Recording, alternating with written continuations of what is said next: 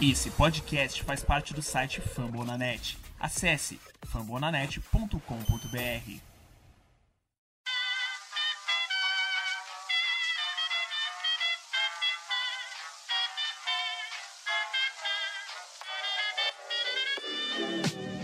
Mais uma rebatida forte. E ela tá fora daqui! Uau!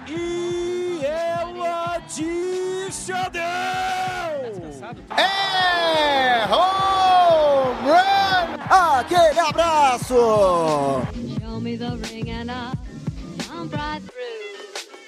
E aí galera do beisebol, tudo bem? Como é que vocês estão? Começando a partir de agora o Rebatida Podcast número 130. 130 pra conta. Nós somos o Rebatida Podcast. Segue a gente lá no Twitter. Eu sou o Thiago Cordeiro, o arroba Cast Dodgers, né, do Dodgers Cast, e hoje trazendo para vocês uma passada a limpo da temporada. Um episódio falando sobre MVPs, Cy All Teams. Vamos falar sobre Vander Franco e o seu mega hiper contrato.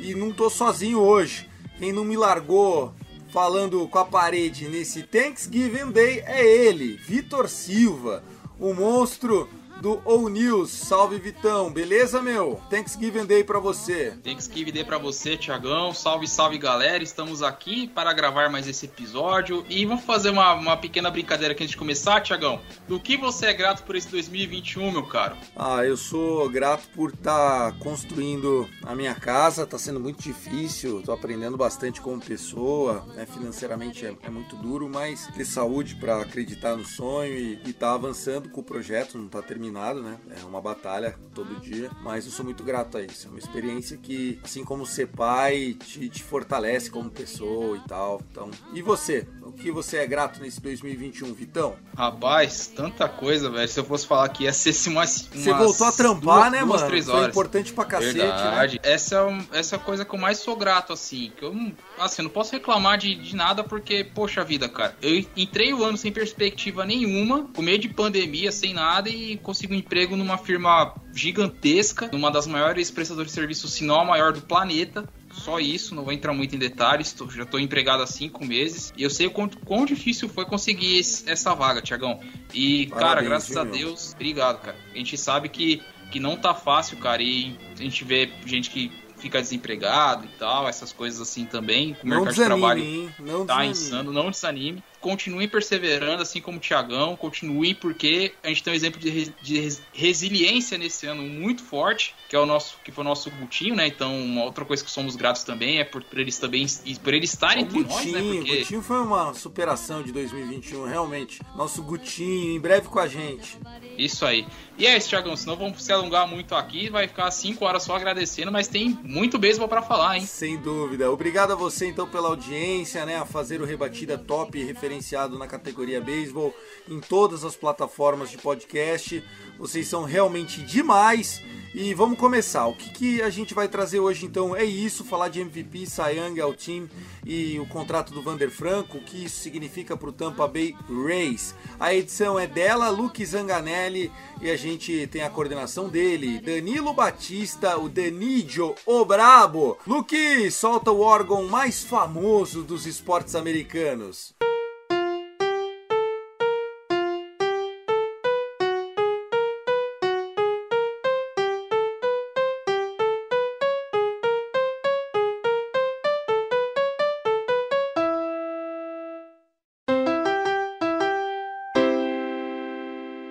Cantinho dos recados é bem protocolar, só para garantir aqui o nosso pão de cada dia. Dizer que a plataforma Fambonanet é a maior de podcasts do Brasil, falando de esportes americanos. São mais de 70 podcasts agora. Siga lá no arroba Fambonanet, tanto no Instagram como no Twitter. Estamos esperando por você.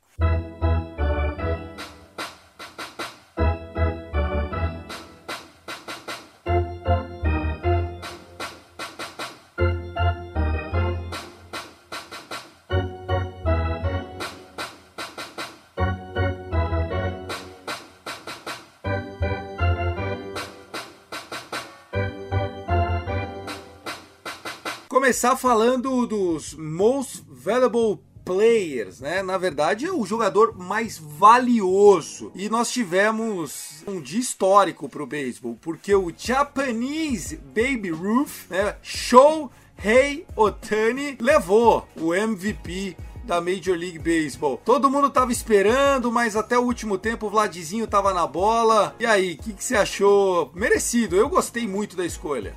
Não tem o que, o que questionar, o que argumentar sobre a escolha do, do Shohei Otani. A gente, fez até rebatida comentando que se o Vlad consegue a tríplice coroa, que também é um feito dificílimo, ele poderia entrar na conversa, mas acabou teve um Salvador Pérez no meio do caminho estragando toda, toda a brincadeira. Ele terminou a, a, liga liderando em home runs. Inclusive o Salvador Pérez ele conseguiu um voto de segundo lugar na votação que foi divulgada depois porque o Otani entrou como forma unânime. 30 votos para ele os 30 de primeiro colocado ou seja a pontuação máxima na liga americana ele sobrou. Aí tivemos o Vlad com 29 votos de segundo lugar e o outro pro Salvador Pérez. E uma galera ali que ganhou seus votinhos mas o principal é isso Otani não só MVP como unânime também, meu caro Thiago. É, foi muito legal. Nós tivemos um pitcher de muita qualidade, respeitável, que ficou na corrida pelo Sayang, e nós tivemos essa situação, né, onde um jogador que rebateu para liderar a liga, óbvio. A gente sabe que não foi ele que terminou com a crown, a coroa de home run, mas ele fez o possível, deu show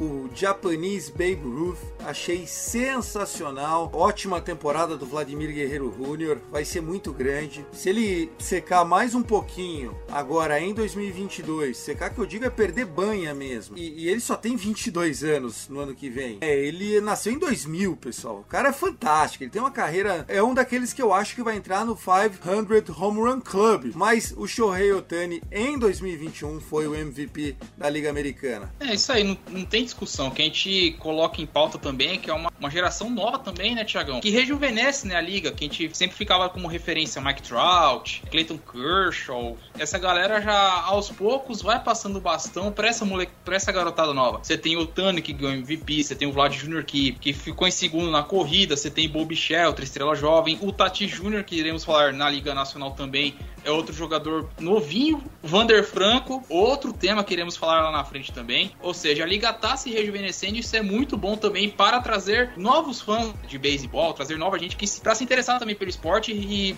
rejuvenescendo nessa, porque a gente sabe que nem tudo é para sempre, né, meu cara? Nem tudo é para sempre, terminou bem a análise. Vitor, e nós tivemos do lado da Liga Nacional Bryce Harper, que assim como o Shohei Otani também não fez playoffs, né? Aliás, dos indicados ali, nenhum deles. O Bryce Harper que fez uma temporada de MVP, um pós All-Star Game espetacular, né? De OPS, de War, de tudo. É gostoso dar hate no Bryce Harper, né? É um cara meio arrogantão. É legal torcer para que ele chute a ponta do sofá, mas eu achei merecido o prêmio também. É, é para quem eu acho que merecia mais que o Tatis, por exemplo. Ah, sim, verdade, porque o, o Tatis teve um tempo lesionado, aí ia ser complicado também você dar um prêmio pra um cara que mudou de posição e jogou limitado e teve também alguns erros defensivos crassos. Alguns não, vários, né? Vários. Bolas muito defensáveis que talvez por ele não ter experiência de jogar no outfield por muito tempo, ele acabou acabou cedendo corridas e o Padres também foi acabou implodindo, né? Se não for a maior decepção, uma das grandes decepções da temporada e daram o prêmio de MVP para um time que terminou bagunçado, acho que não, não ficaria legal. E sobrariam Soto e Harper. Na Liga Nacional, por exemplo, a disputa foi mais acirrada. O Harper ganhou por um pouquinho, porque o Soto no finalzinho da temporada, outro jovem também dessa nova geração, dessa nova safra da MLB, ele teve, que a gente até comentou, ele teve números que nem o Barry Bonds, que o Barry Bonds teve na vida dele, 2004, uma temporada que o Barry Bonds ganhou seu último MVP, e o Nationals lá embaixo, né, o time que foi campeão em 2019, tá passando por um novo processo, onde o Soto provavelmente vai ser o, o cornerstone, né, vai ser o cara que o time que vão montar o time em torno dele, né, que eu, já para parafrasando um pouco aqui o basquete, e o, Bar o Bryce Harper dos três foi o que acabou tendo uma temporada mais sólida, né, mais regular entre os três. Então, pela regularidade também é porque o cara joga demais, né, Thiago? Bryce Harper Harper a gente, a gente aprendeu a, a, entender o jeitão dele. É um cara que sempre se portou como uma estrela desde a adolescência, onde estava Bryce Harper, estava o holofote, porque ele é norte-americano, né? Diferente desse japonês, diferente desse dominicano, né? E o que a gente está falando aqui é de uma figura norte-americana. E é um cara canhoto, é um cara que tá sempre swing for the fences. Né, que é você swingar para o home run, para fences, né, para para grade, para rede, para e aí é, ele acabou subindo o sucesso na cabeça dele, porque ele já foi MVP antes, ele assinou um contrato de 300 milhões de dólares. Ele dava entrevista falando: quem não me pagar 300 milhões de dólares não vai me ter no time, eu quero 300. Esse é o número. E ele assinou um contrato pior do que o Manny Machado, pior, mas foi de 300 milhões. Sim, sim. É, também, pô, o cara é agenciado pelo Boras, velho. Esse garoto esperto, né? Boras, pra quem não sabe, ele é o grande guru, assim, dos contratos já tá estratosféricos. É, eu, eu tenho, eu tenho o alter ego dele no futebol brasileiro, que é o Wagner Ribeiro. O Scott Boras é o Wagner Ribeiro da NFL, né? Dos esportes americanos, na verdade. Eu falo que ele é aquele clutch, né? Como é que, é, como é que eles chamam ele de? Ah, enfim, o, da, da clutch, que é o que tem o LeBron e tal. Mano, os caras enfiam muito a faca. Ah, é o, é o Rich Paul, Rich né? Paul, Rich Paul, é isso, Rich Paul, exatamente. É o Scott Boras e o Rich Paul da Clutch. E tem os caras, enfim. Só falta ter o Jay-Z lá pra ser a comunidade mesmo ali, ah, né? não, não, não, não. Aí, não, aí é Jay-Z, tem que ter quem mais? Elon Musk. Kanye West, só, só os caras do financiamento mesmo. Bom, é isso. MVP foi pra conta. E vamos lá, Luke, solta o órgão de novo.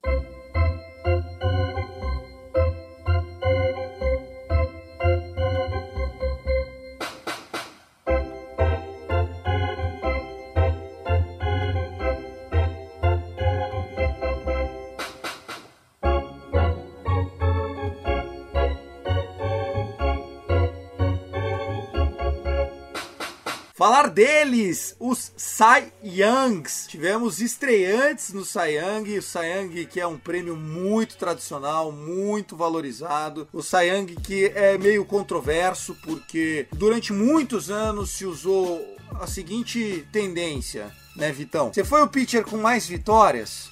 Foi. Cy Young pra você. Parabéns, dá um abraço aqui. É isso aí, o Sayang, fantástico. Porém, as coisas foram mudando, o jogo foi mudando, e era mais strikeouts em menor ERA, era o show e tal.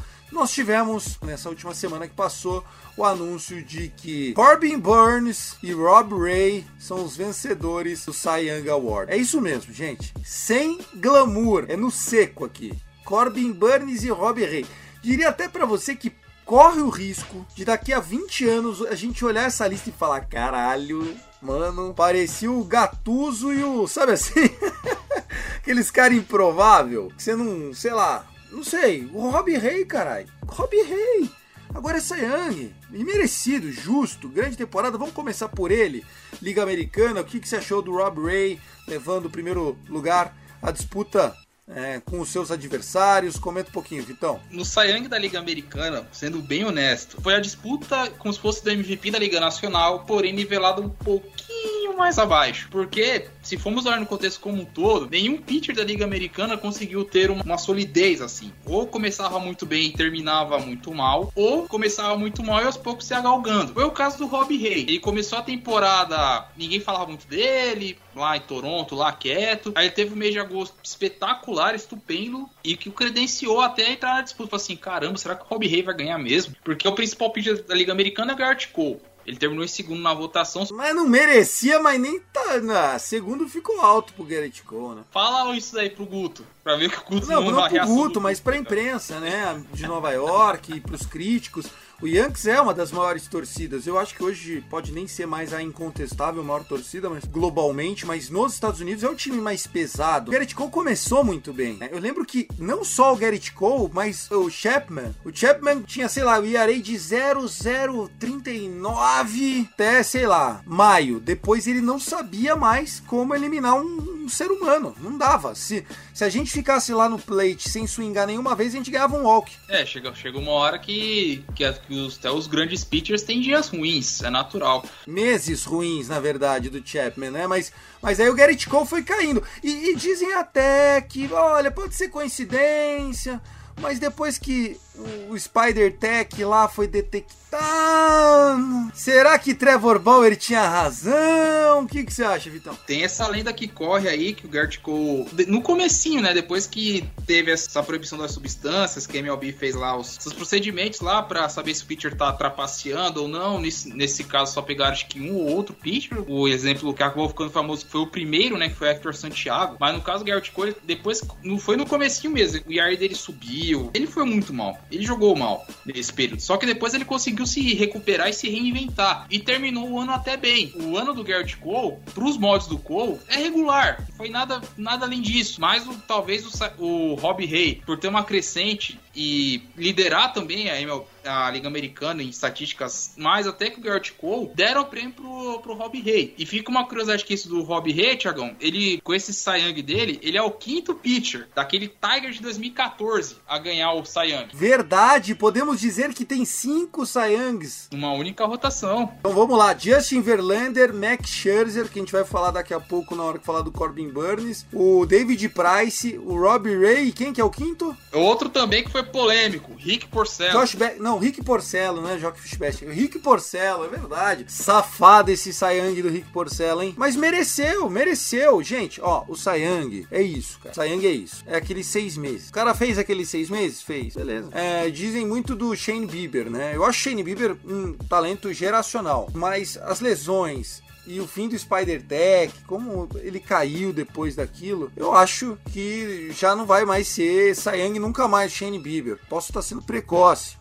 Mas é uma bold prediction ruim aí, vamos dizer assim. Bom, vamos falar da Liga Nacional. Já terminamos de analisar aqui Rob Ray. Eu achei que foi justo porque perderam e ele foi o cara que fez o gol de bico.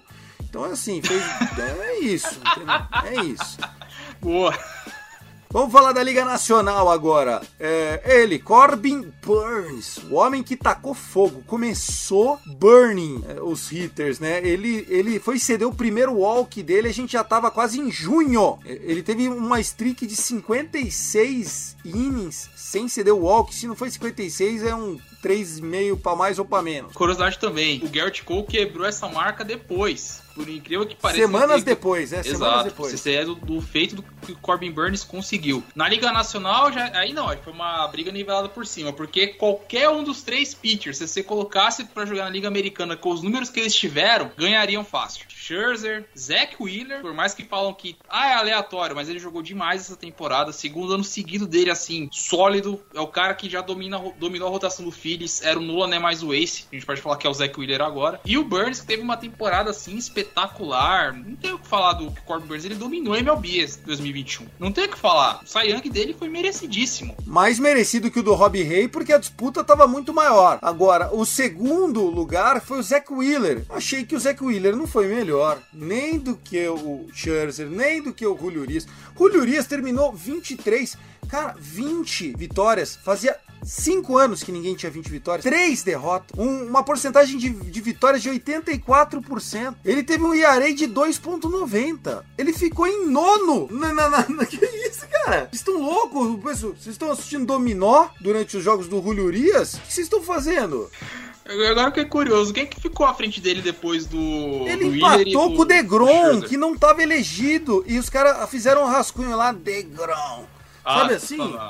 Pô, ah, tô não, de brincadeira, é, não, meu. O é forçação de barra aí já. Merecia se o cara tivesse feito 100 100 innings, por exemplo, meia temporada. Mas ele fez um terço de temporada. Mas ele foi incrível enquanto ele esteve lá. Não tenho que falar do, do, do Degrom, mas não merecia estar na disputa. E o Julio Urias teve um ano muito melhor do que ele. Não é o, o pitcher mais talentoso, é o pitcher que teve o melhor ano. Então eu acho que Corbin Burns mereceu, sim, mereceu, ok. Mas o Max Scherzer, por exemplo, foi o terceiro lugar. Na minha opinião, foi um pouco injustiçado, porque durante muito tempo ele foi o líder do ERA. Nas últimas duas partidas, uma no Coors Field, que é cemitério de pitcher. E na outra, que foi a última antes de começar outubro, ele tomou cinco corridas em cada uma. E aí o ERA dele subiu, sei lá, 0.3. E aí ele ficou junto com os caras. Pra gente encerrar essa aqui, eu achei que o Zack Wheeler forçara a barra, mas é um, é um menino que merece o seu valor, né? Sim, sim. Eu até entendo colocarem ele em segundo, talvez pela regularidade dele. Mas entre os três ele não poderia ter ficar, ficar de fora porque ele jogou muito, muito bem essa temporada. Então ele mereceu estar entre os três. Pode discutir ali, ah segundo, terceiro, enfim. Os, entre os três ele tem que estar. Tá. Então, para mim, tá de ótimo tamanho esse, o trio. E aquilo que a gente fala, colocasse ele ou o Scherzer na Liga Americana, ganhariam, mas de lavada do Rob Ray. Mas muito fácil, porque o nível que eles tiveram na Liga Nacional foi, foi altíssimo, Thiago. É, exatamente, cara. Falou, falou bem, falou tudo. Falamos de Sayang aqui no nosso Rebatida. Lembrando, pessoal, que o Cy Young é um, um, prêmio que dá nome, né? Leva o nome de Cy Young, que foi um pitcher também, né? E, e, foi um pitcher até que não era tão espetacular assim. Ele era bom, ele teve uma carreira longeva, mas é, era isso. Ele não era o mais talentoso, mas, mas, ele tinha anos excelentes, né, Vitão? Então eu acho que o nome do prêmio também é muito legal. O, o nome do prêmio fala muito a expectativa que as pessoas têm desse prêmio, né? Sim, sim, porque a gente fala de uma lenda. O Cy Young, ele jogou. A gente pode dizer que ele jogou no final de um século e início do outro, porque ele jogou no final do século XIX e no início do século XX. Então estamos falando de um cara que, pô, o cara já cara dá nome dá um prêmio, sei lá, quase 100 anos já. Então é, é a história sendo, sendo escrita, né? E salvo engano, o Young, acho que foi na época dele. Eu não vou lembrar o ano ao certo, que foi com ele que, come, que teve que criar um montinho. Montinho que é hoje, porque senão não, não ia ter como. De tanto que o cara tava inspirado e não deixava ninguém, ninguém rebater, cara. Os caras fizeram alguma coisa para deixar mais difícil. Exato, teve que fazer isso aí mesmo, porque senão o, o Sayang ia dominar, dominar, dominar. E para quem joga videogame, o Sayang ele, te, ele aparece no The Show 21. E a galera detesta jogar com o Sayang nos tempos de hoje, porque eram arremessos muito lentos, né, comparados com o que a gente encontra hoje, né, que são épocas totalmente diferentes. Mas pros anos final da, de 1800, dos anos 1800, início dos anos 1900, ele era o cara. Falar o quê? Aí, um pouco de história para você aqui no Rebatida Podcast. Gostei muito. Vamos lá, vamos falar do All Team agora. Luke, você.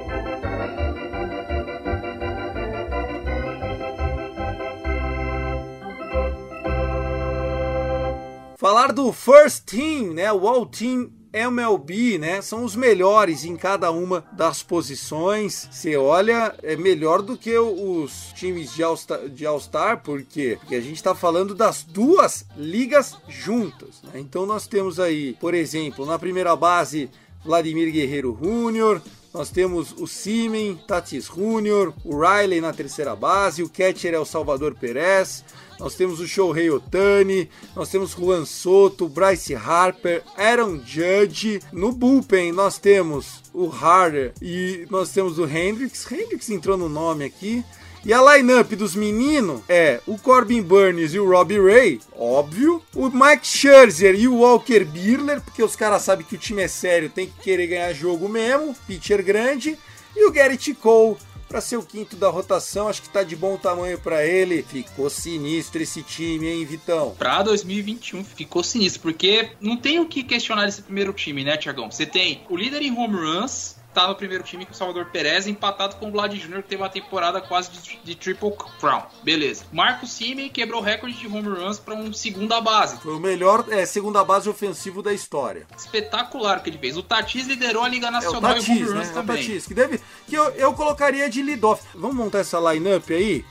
Bora, vamos tá aí, tranquilo. Eu acho que Tatis de lead-off e o Bryce Harper de dois, porque tem que respeitar, né? Você fica com um destro e um canhoto ali, tipo, tamo aqui. O que, você acha? Ah, pra mim tá legal. Tá mas... legal. A Vladizinho de três, porque respeito o moço, e Shohei Otani de quatro, porque, desculpa, respeito o moço, né? O que, você acha? Eu acho que tá, tá, tá, tá interessante tá até, mas só, só que eu fico pensando. Acho que tá onde, onde, Onde Porque daí eu ia fechar Soto, com velho? o Juan Soto. Olha só, o Juan Soto para proteger o Otani. O Simen para impulsionar o Soto, o Judge para vir com o Simen dobradinho ali e o Perez, o catcher tem que rebater em nono mesmo. Fazer o quê? Olha, olha só, a gente colocou o líder da MLB em Rumors para rebater em nono.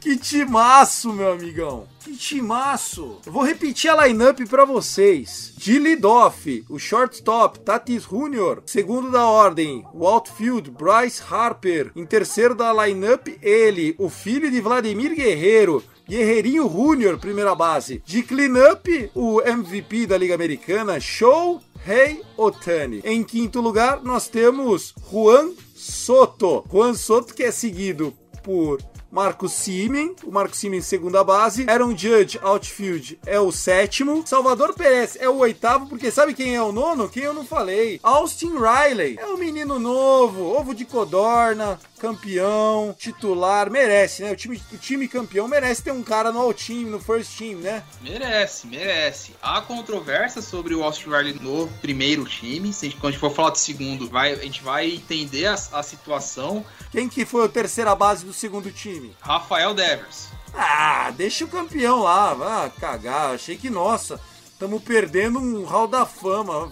Foda-se o Devers. Com todo respeito à nação, foi... ô Felipão, desculpa, Felipe. Não, não, desculpa. Vou retirar todas as palavras. Luke, apaga o que eu falei, é uma brincadeira. Ó, desculpa. Rafael Devers, campeão, merece, tá? Um abraço pra Sox Nation, nem sei como chama a torcida do Red Sox, mas meu, o Austin Riley é o do cara do time campeão. Se não botaram o Fred Freeman, tinha que colocar o Austin Riley, porque não colocaram o menino também lá, o Ozzy Alves, porque o Simeon foi melhor que ele. Fudeu. Achei que tá de bom tamanho, fizeram politicagem, nisso o Manfred presta. Agora vamos lá, rotação. Se fosse hoje, para começar um jogo de playoff, uma série, ser diferente do que é na, na, vida real, se tivesse que escalar uma ordem do 1 ao 5, Vitão, com você. Bom, vamos lá, vai. Pelo ano eu iria no Corbin Burns, mas por emoções, para mim, Scherzer é o número 1. Concordo, Max Scherzer, que, que tá, tá com, com gracinha pro St. Louis Cardinals, 120 milhões 3 anos. Vocês não ouviram errado, tá? 120 milhões 3 anos não tá fechado, é, é, a boca pequena. Mas se pagarem,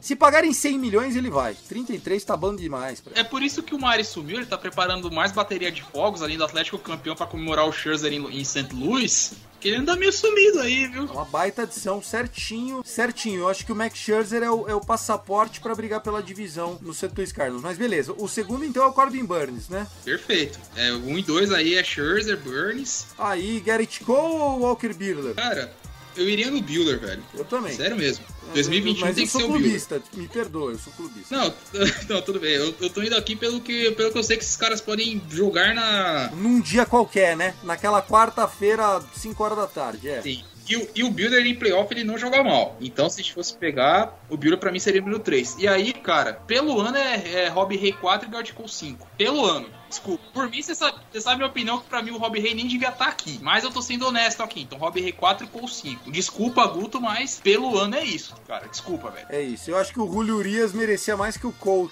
tá aqui. Enfim. É, só que é que tá. Aí é que, aí que vai entrar a polêmica. Porque vamos lá. Vamos montar o segundo time, Tiagão? Só pra. Só pra...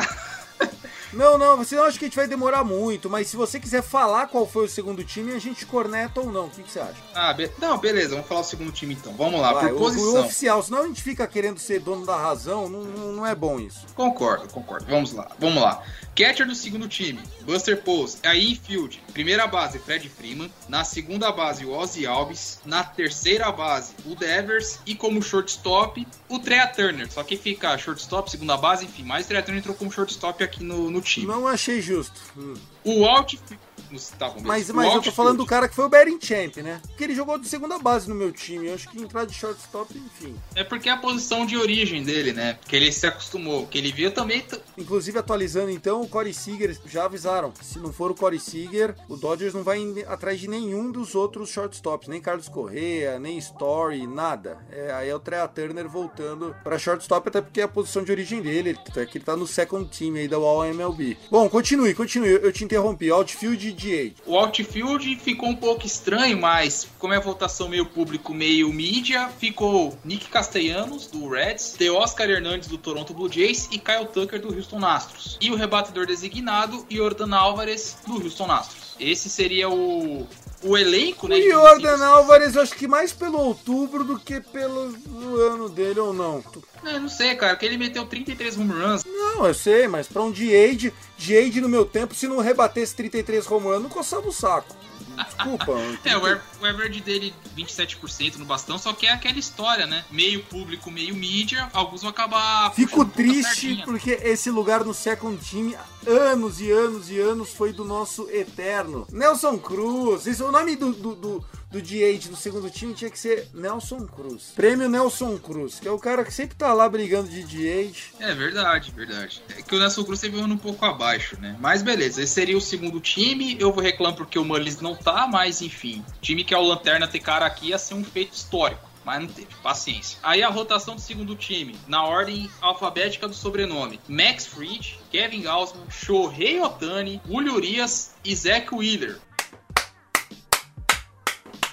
Parabéns aí. Essa rotação não, não ganha da primeira nunca, mas os caras respeitaram o Rulinho respeitar o meu Julio Urias. Tá caldo, viu? Que é uma rotação de respeito, para que jogou em 2021, uma rotação de respeito até. E o bullpen, né, os dois relievers seriam Grazel Iglesias, do Los Angeles Angels, e Kellen Hansen, do Dodgers. Ou seja, do, a Freeway Series está representada aqui no bullpen do segundo time, Thiagão. Então... Ah, o, o, o Jansen, que, desculpa, tava melhor que os outros dois aí do primeiro time. Heider e Hendricks entrou por causa de nome, certeza. Mesmo com o Heider metendo o ERA de 1.23...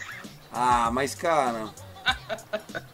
Ah, mas o é do Jansen, o, o ERA do Jansen também foi abaixo de 2. Não, o do Jansen foi. Do, tá aqui, 2.22, tá? É, foi. É, foram números legais. Foi no finalzinho. Bom, eu respeito, eu respeito, mas é, o Hendrix eu achei que foi mal esse ano. Aí o Raider sofreu o meu hate de tabela. É aquele famoso voto automático. Não tem muito competir, né? Todo, toda a liga tem, toda a liga tem. Vamos lá, pra gente encerrar esse, esse papo do, do primeiro e do segundo time.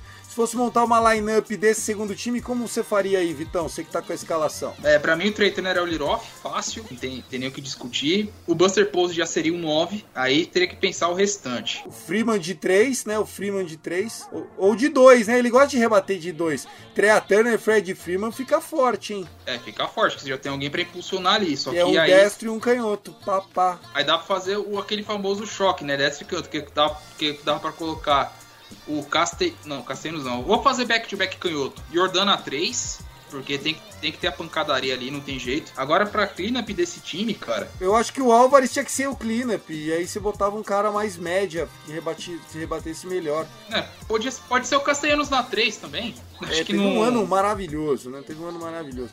Bom, tá aí. Chega, pra gente não ficar comprando tempo alheio, vambora. Agora, algumas notícias chamaram a atenção essa semana, né? A gente vai ter o convite aí para você ouvir o episódio passado, 129, que falou do acordo, ou da falta de acordo, a potencial greve da MLB. Então, você tava me dizendo que a data limite tá chegando, é isso, meu? É, a data limite tá chegando. É dia 1 né, de, de dezembro, vence o, o atual acordo, né, entre MLB Players Association e a MLB, né, por si só, Manfred e companhia. E o que que a MLB, o que que eles fizeram para não deixar tipo os caras é, jogadores desempregados, algo do tipo, porque tem a questão também da arbitration. Essa deadline da arbitration, onde você define quem que vai para arbitration, quem que não vai, ela seria naturalmente dia 2 de dezembro, na próxima semana. Porém, ela foi adiantada para 30 de novembro, para evitar que um potencial lockout, que é o que deve acontecer porque não tem acordo de nenhuma das partes e dificilmente terá, é até o momento que estamos gravando esse podcast, posteriormente também. Então, para manter os caras pelo menos empregados, pelo menos com uma garantia que eles terão, né, um, que eles se manterão, poderão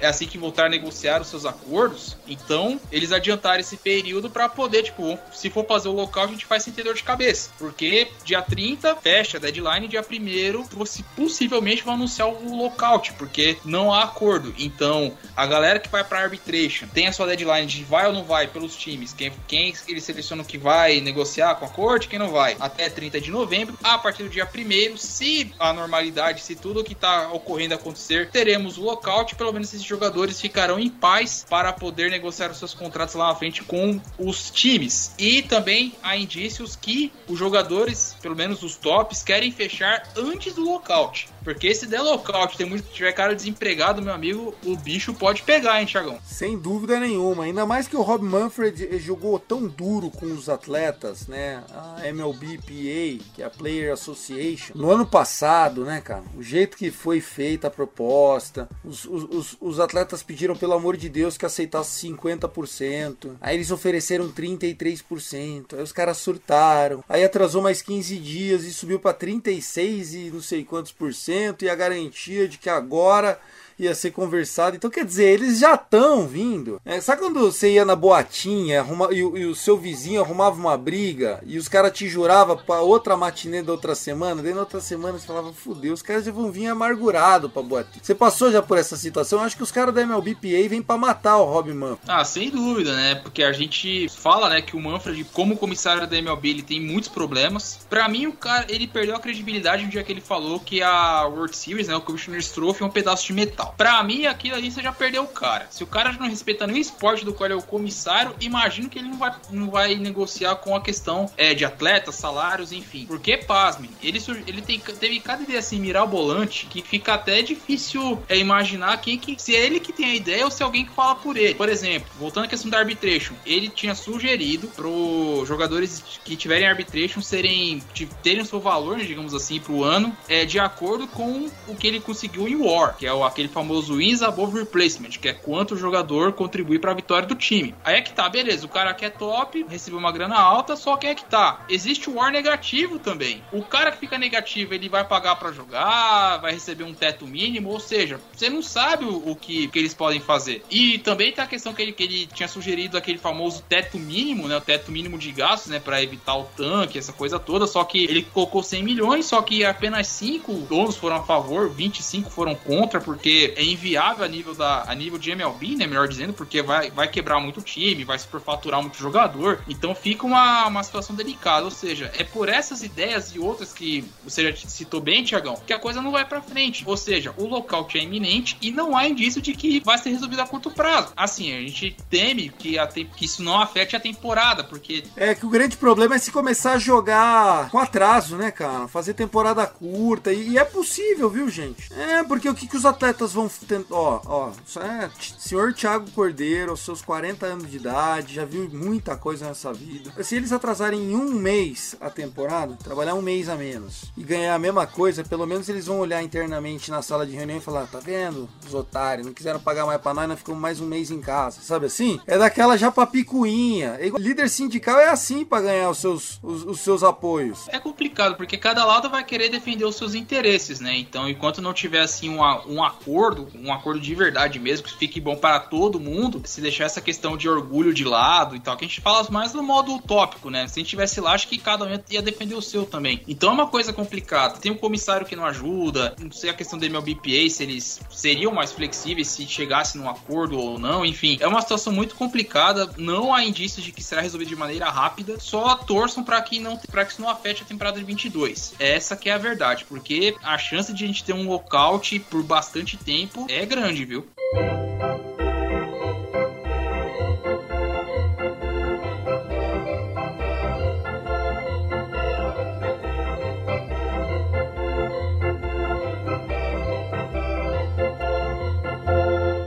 Para encerrar esse episódio 130, temos que falar dele, né? El Patron, Vander Franco, shortstop sensação, o guri que estava é, disputando o Hook of the Year, que inclusive foi vencido pelo seu companheiro de equipe, Randy Arozarena, acho que a gente já tinha falado disso no último rebatida, mas Vander Franco acaba de assinar uma extensão contratual de, acredite, 11 anos, que poderão ser 12, do que poderá ser um contrato de 220 milhões de dólares aproximadamente. Vander Franco que ainda estava protegido por 3, 4 anos e agora tem aí sua segurança financeira já garantida. Quem mandou mensagem para comentar sobre isso pra gente foi o nosso querido Guilherme, torcedor e nosso colega de podcast do Tampa Bay Rays. Fala aí, Gui. Fala galera do Rebatida, tudo bem? Guilherme Mitre aqui do Racecast Brasil para falar sobre o histórico novo contrato do Vander Franco, nosso shortstop de 20 anos, né? Histórico por N razões.